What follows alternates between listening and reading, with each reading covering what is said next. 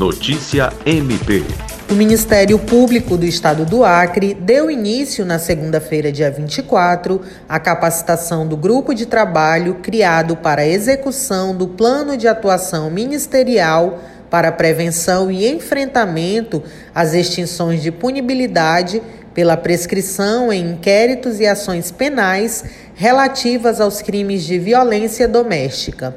O grupo de trabalho está sob a coordenação geral da Procuradora de Justiça Patrícia Rego e coordenação executiva das promotoras de justiça Dulce Helena Franco e Diana Soraya Tabalipa, ambas da 13ª Promotoria Criminal, que tem atribuição para atuar nas ações de violência doméstica e familiar na capital.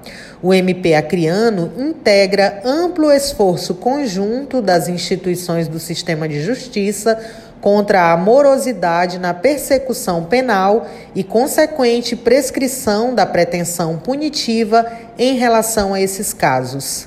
Andréia Oliveira, para a Agência de Notícias do Ministério Público do Acre.